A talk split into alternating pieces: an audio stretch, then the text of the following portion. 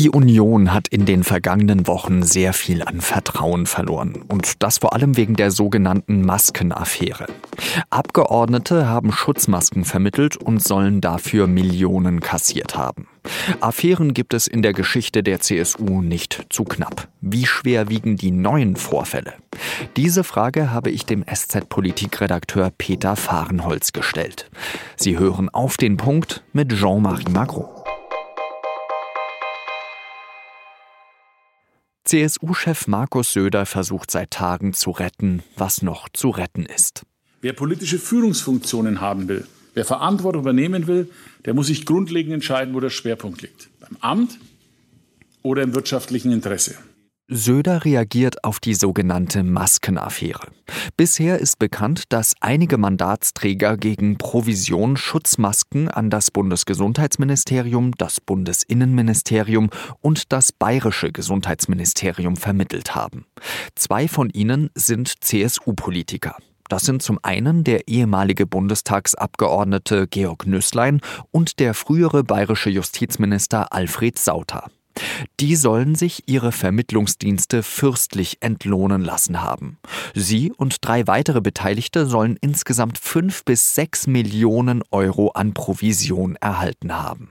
Es kann nicht sein, dass ein Abgeordneter oder ein Parlamentarier quasi mit seinem Mandat im Auftrag des Mandats Kasse macht. Sagt Söder.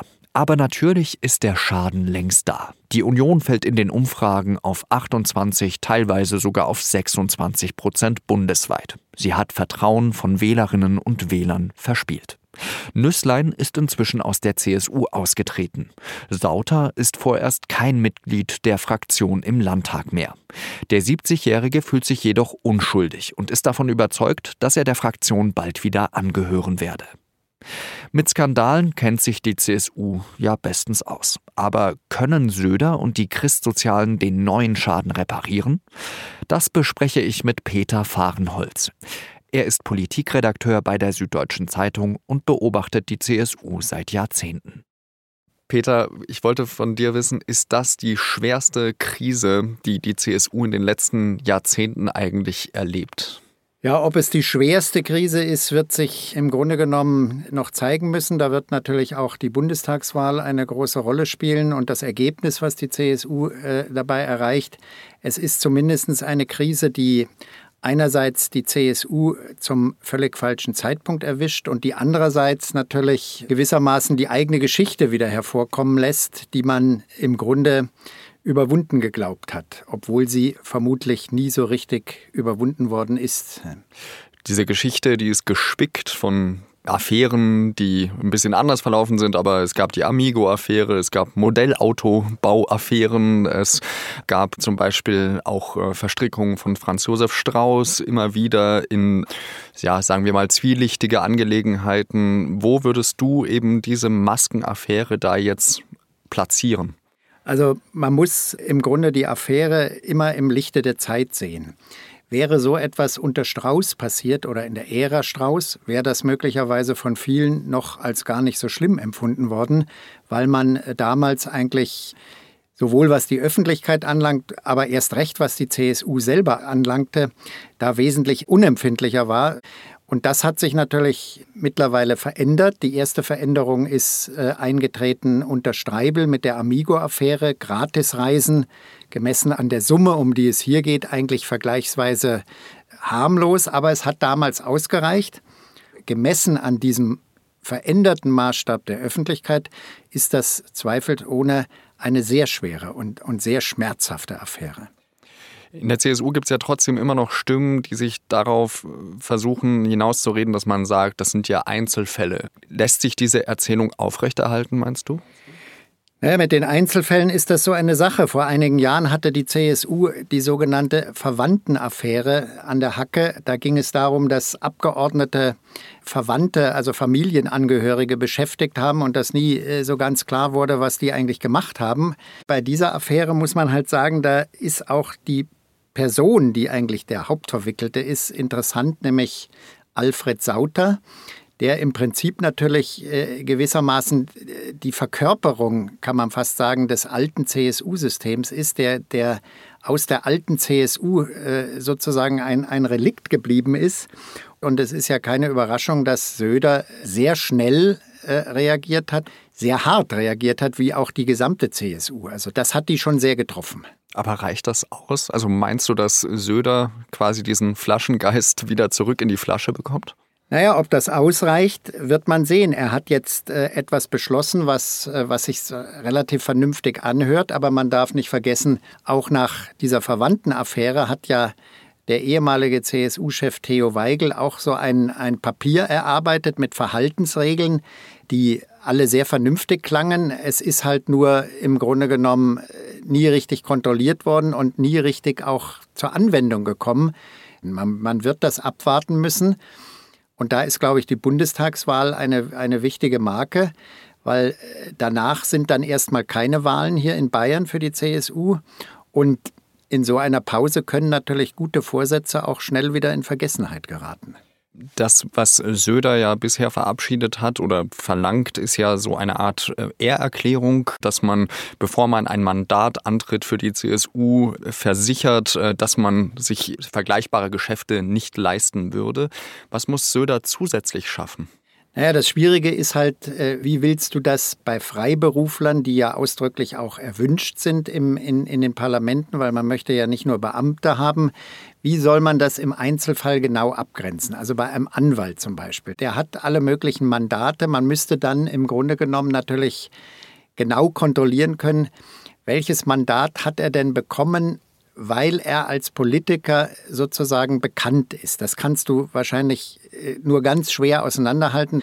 Das wird im Einzelfall sehr schwierig sein. Und Söder müsste natürlich auch bereit sein, das deutet sich ja an, dass er das ist, dass man dann auch gesetzlich bei der ganzen äh, Verschärfung des Lobbyregisters, dass er da mitzieht und dass man wirklich tatsächlich sich dann den Forderungen anschließt, gegen die sich die Union ja bisher immer gewehrt hat, dass man volle Transparenz, äh, sage ich jetzt mal, vom ersten Euro anschafft. Er hat ja gesagt, er hängt nicht mehr an der Stufenregelung, die es bisher gab, wo ja vieles dann ab einer Größenordnung von 250.000 Euro, wusstest du ja gar nicht. Also sind das jetzt 250.000 Euro oder viel, viel mehr?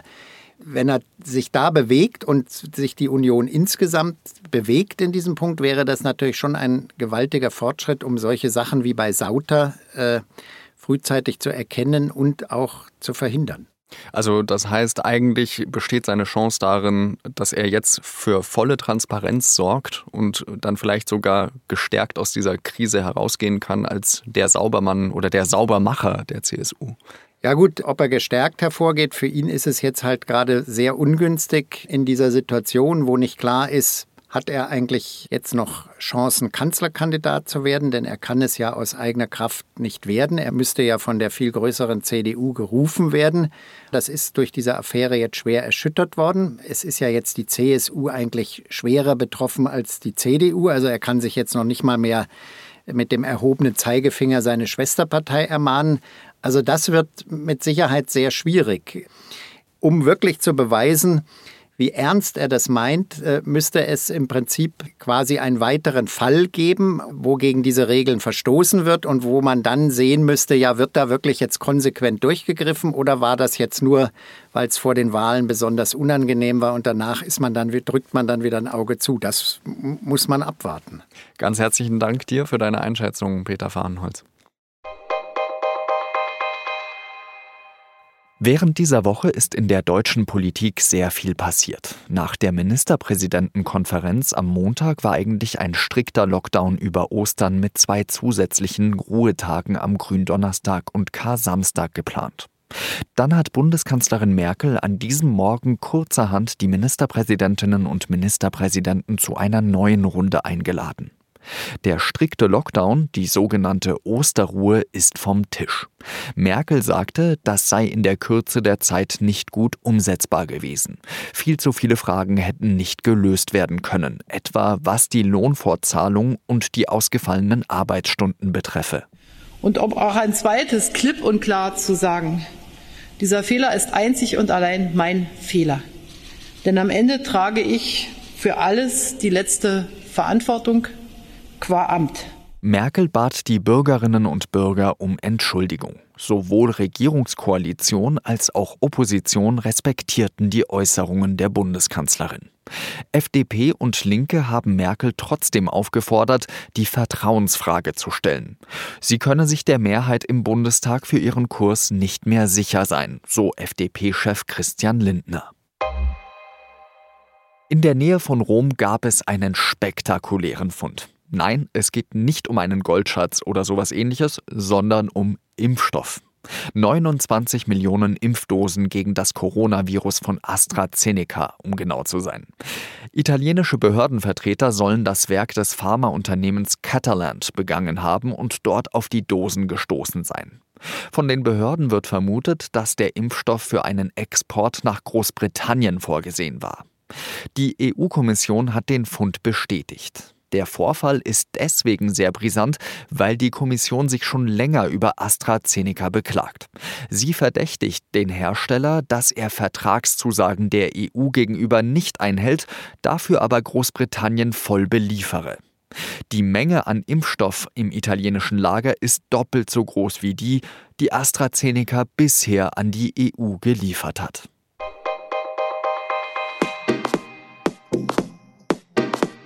In Israel scheint sich der Kurs von Premier Benjamin Netanyahu ausgezahlt zu haben. Seine Likud-Partei ist wieder die stärkste Kraft. In Israel wurde ja so schnell gegen Corona geimpft wie in keinem anderen Land. Und trotzdem könnte die Regierungsbildung knifflig werden, schreibt SZ-Korrespondent Peter Münch. Seine Berichterstattung zur Wahl der Knesset können Sie auf sz.de sowie in der gedruckten und digitalen Ausgabe lesen. Redaktionsschluss für Auf den Punkt war 16 Uhr. Danke, dass Sie zugehört haben und bis bald wieder. Salut.